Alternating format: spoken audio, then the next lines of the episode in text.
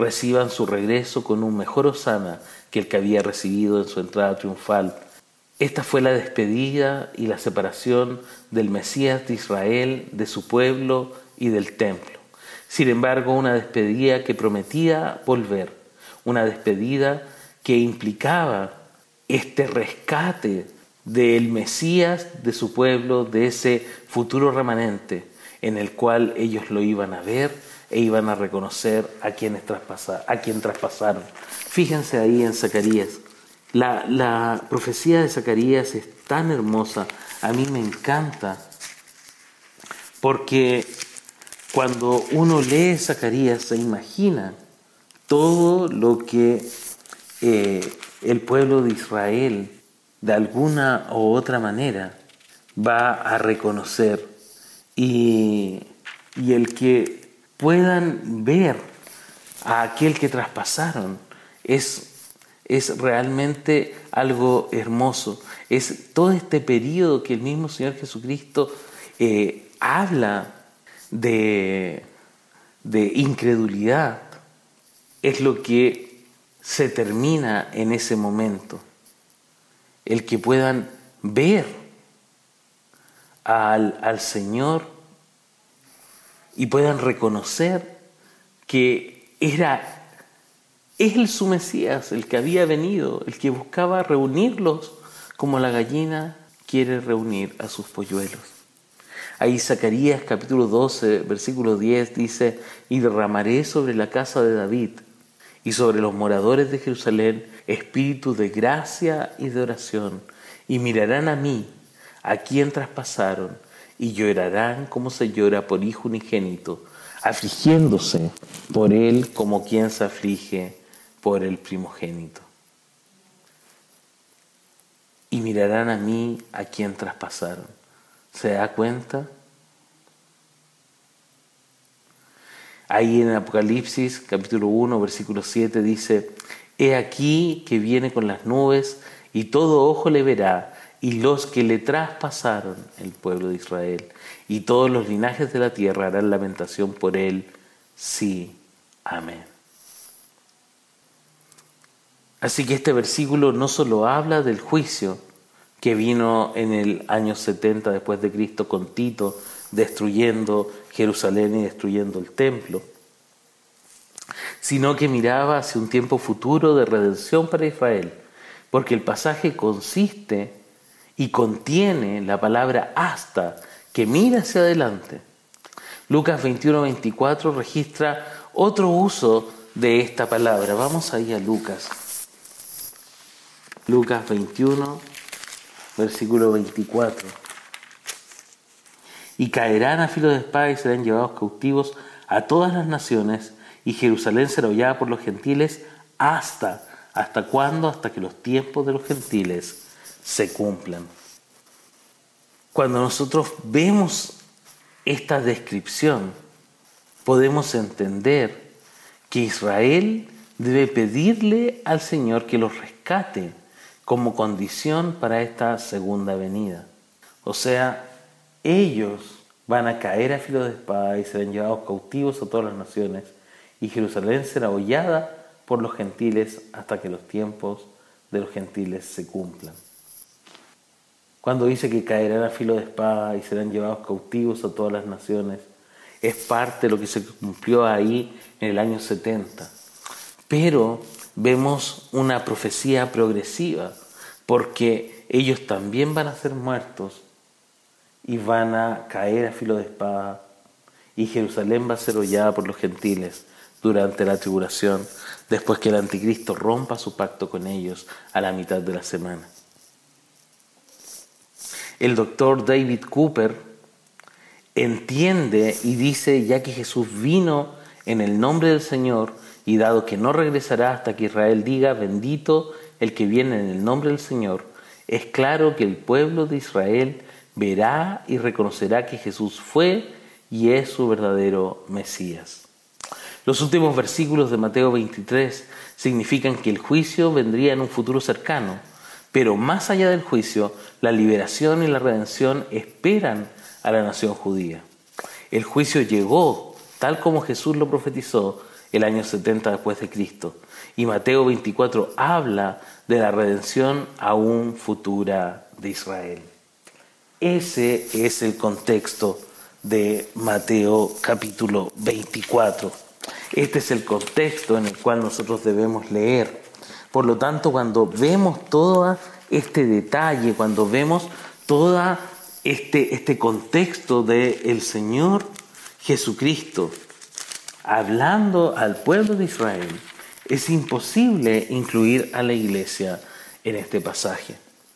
Ahora revisemos el marco histórico del discurso ahí en el Monte de los Olivos. Mateo 24, 1 al 3 nos proporciona el escenario para el cual Cristo pronuncia este sermón profético. Vemos que Jesús se dirige desde el templo al Monte de los Olivos, lo que significaría que probablemente tendría que cruzar el valle de Cedrón hasta el Monte de los Olivos. Este valle de Cedrón es un valle pequeñito.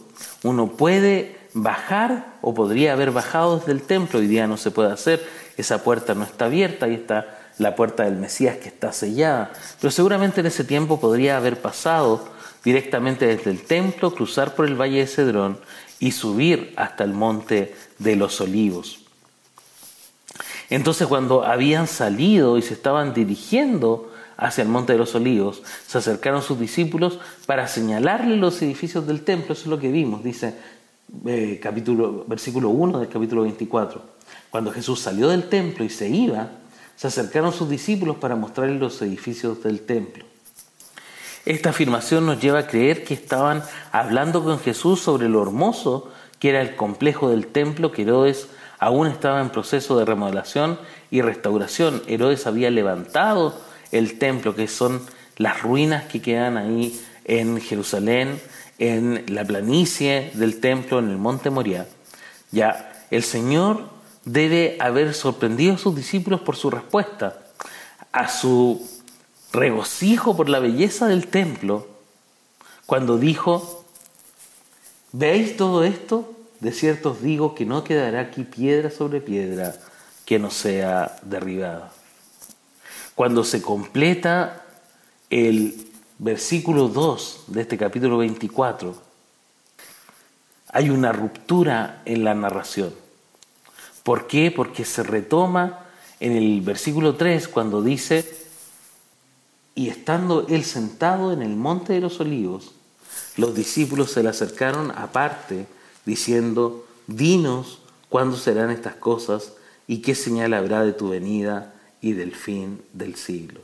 O sea, ellos iban saliendo del templo, seguramente tenían que cruzar el valle de Cedrón, subir hasta el monte de los olivos, pero cuando ya están en el monte de los olivos, los discípulos se acercan a Jesús y se acercan con esta pregunta, ¿cuándo serán estas cosas? ¿Y qué señal habrá de tu venida y del fin del siglo. Marcos 13:3 nos dice algo muy parecido, pero nombra a algunos de los discípulos. Miren, vamos ahí a Marcos capítulo 13, versículo 3.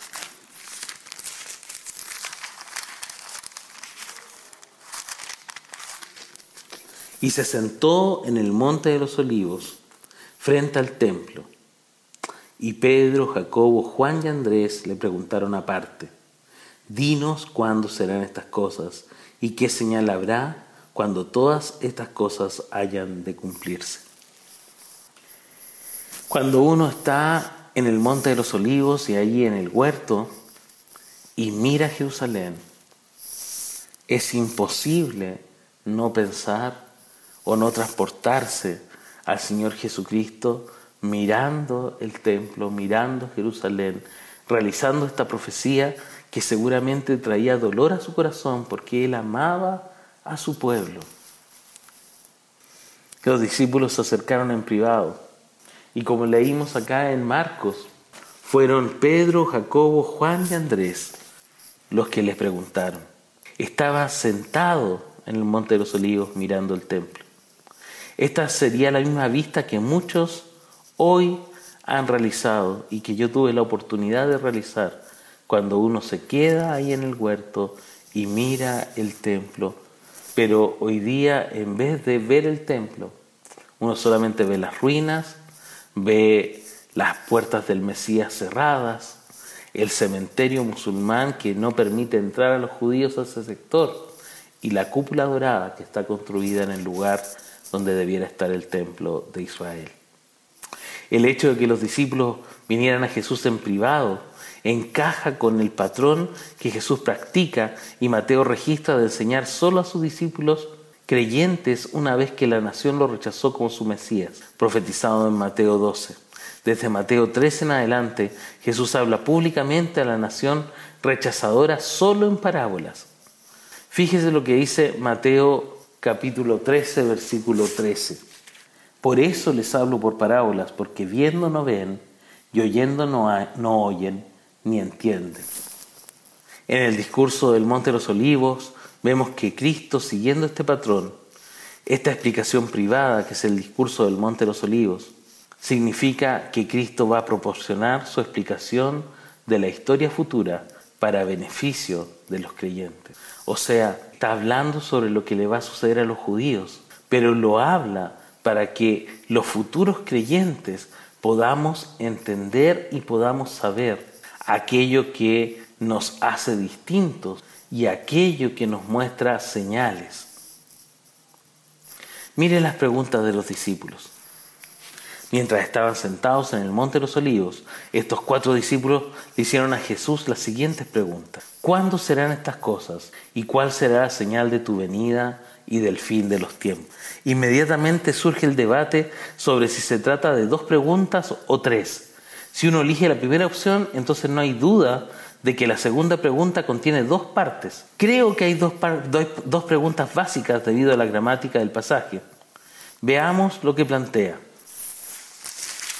Volvamos ahí a Mateo capítulo 24. ¿Cuándo serán estas cosas? ¿Y qué señal habrá de tu venida y del fin del siglo? La señal de tu venida y del fin de los tiempos o del fin del siglo, en griego dice literalmente la señal de tu venida y del fin de los tiempos. Al no repetir el artículo definido él antes del fin de la era, lo más probable es que la interpretación de Mateo de las palabras de Jesús esté vinculada a la venida de Cristo y el fin de la era como un solo evento. Esto significa que las dos frases están íntimamente relacionadas entre sí en la mente de los discípulos. Quienes formularon la pregunta creían que estaban estrechamente vinculados, o sea, la venida y el fin del siglo eran una sola cosa. Claramente la primera pregunta se relaciona con la destrucción del templo.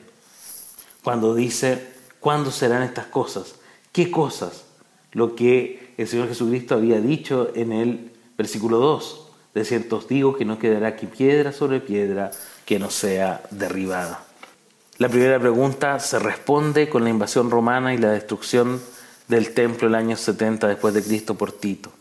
Es igualmente claro que los dos aspectos de la segunda pregunta aún no han ocurrido en la historia. Aunque algunos quieren ver en este pasaje la segunda venida de Cristo, más sobre los errores del preterismo, a medida que avanzo en el pasaje, vamos a revisar que no es así. Algunos tratan de explicar y de decir que las preguntas o esta segunda pregunta también está respondida y también está cumplida. Pero aquellos que creen en el preterismo están errados porque esto no se ha dado tiene que darse en forma literal y no simbólica. Esto es muy, muy importante, esto tiene que darse de manera literal y no simbólica. ¿Sabe? Cuando yo estaba en Israel de visita, tuve ese privilegio, eh, estaba con un pastor amigo eh, en el Monte Carmelo, donde el profeta Elías había matado a los profetas de Baal, y desde ahí hay una mirada hermosa del Valle de Armagedón. Y estábamos comentando y decíamos, ¿cómo va a ser ese tiempo? Mira, este es el lugar donde va a suceder esos acontecimientos, porque van a suceder porque está escrito en la palabra de Dios. Y por detrás de nosotros pasa una persona y nos dice, sí, pero ustedes deben entender esto simbólicamente. Y no, la palabra de Dios se entiende literalmente. Eso es algo que nosotros debemos entender. Es probable que los discípulos creyeran que los tres aspectos de sus dos preguntas ocurrirían alrededor, alrededor del mismo evento, o sea, la venida del Mesías y eh, la destrucción del templo, y el fin. En sus mentes habían desarrollado una cronología de eventos más o menos en la siguiente secuencia. Primero, la partida del rey. Jesucristo se iba a ir. Dos, después de un periodo de tiempo, la destrucción de Jerusalén. Tres, inmediatamente después de la devastación de Jerusalén, la presencia del Mesías. Tenían un buen fundamento bíblico para esto, ya que Zacarías capítulo 14 versículos 1 y 2 describen la devastación de Jerusalén. El mismo pasaje continúa describiendo la venida del Señor para destruir las naciones que combatieron contra Jerusalén, ahí en Zacarías capítulo 14 versículos 3 al 8. Y después de esto se establece el reino milenial, ahí en Zacarías capítulo 14 del 9 al 11. Mire, revisemos estos tres pasajes para entender la cronología que los discípulos estaban entendiendo y que ellos esperaban como respuesta a las preguntas que le hacían a Jesús. Vamos a Zacarías. Zacarías capítulo 14 es la clave para poder entender lo que pasa por la mente de los discípulos. Mire, Zacarías unidos, he aquí el día de Jehová viene y en medio de ti serán repartidos tus despojos porque yo reuniré a todas las naciones para combatir contra Jerusalén, y la ciudad será tomada, y serán saqueadas las casas y violadas las mujeres, y la mitad de la ciudad irá en cautiverio, mas el resto del pueblo no será cortado de la ciudad. O sea, estamos hablando que aquí se está describiendo la devastación de Jerusalén. Avancemos del 3 al 8. Después saldrá Jehová y peleará con aquellas naciones como peleó en el día de la batalla y se afirmarán sus pies en aquel día sobre el monte de los olivos, que está enfrente de Jerusalén al oriente, y el monte de los olivos se partirá por en medio hacia el oriente y hacia el occidente, haciendo un valle muy grande, y la mitad del monte se apartará hacia el norte y la otra mitad hacia el sur, y huiréis al valle de los montes, porque el valle de los montes llegará hasta Asal.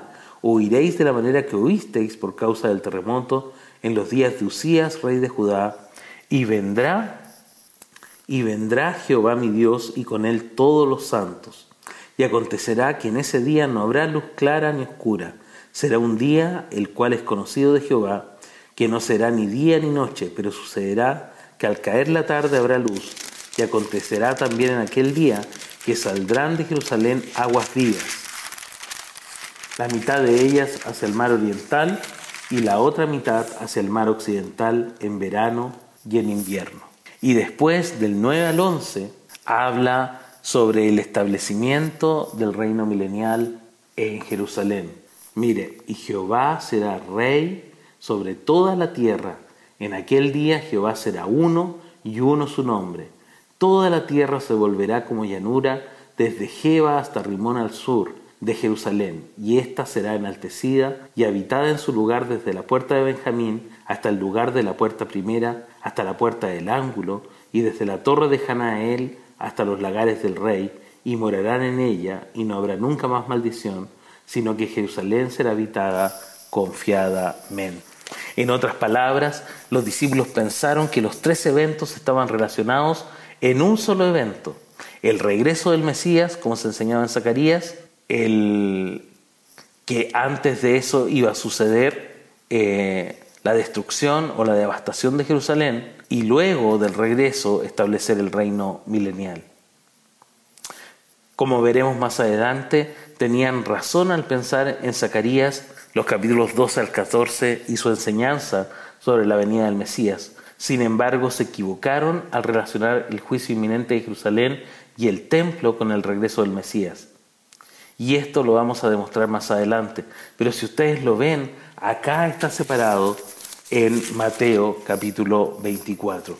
Y estando él sentado en el monte de los olivos, los discípulos se le acercaron aparte diciendo, dinos, ¿cuándo serán estas cosas? O sea, ¿cuándo no va a quedar piedra sobre piedra que no sea derribada? ¿Y qué señal habrá de tu venida y del fin del siglo? En su pregunta estaba todo junto. Ellos lo entendían de esta manera, pero la respuesta de Jesús nos va a mostrar de que no todo estaba conectado en un evento, sino que era una profecía progresiva.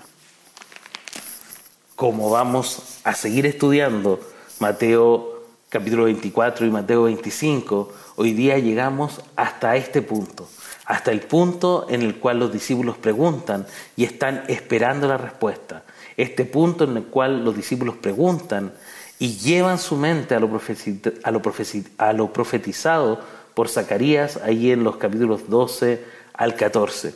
Llevan su mente a este orden cronológico que había dado Zacarías, la devastación de Jerusalén, la aparición del Mesías y el establecimiento del reino. Pero veremos cómo el Señor Jesucristo explica este pasaje y cómo nosotros debemos entenderlo. Espero que realmente esto eh, le llame la atención, que esto sea parte de lo que usted quiera aprender, porque vamos a tener una serie bastante larga explicando versículo a versículo el capítulo 24 y el capítulo 25, para que usted no tenga duda, para que usted no se confunda y cuando escuche una explicación diferente, usted pueda acercarse a la palabra de Dios y decir, esto es así, porque literalmente lo dice la palabra de Dios, porque el Espíritu Santo me da certeza de lo que yo estoy aprendiendo. Así que quedémonos con esto. El contexto del capítulo 24 y 25 viene dado por la entrada de Jesucristo en la entrada triunfal a Jerusalén, el rechazo de los gobernantes al Señor, el castigo profetizado y ese lamento sobre Jerusalén desde el Monte de los Olivos.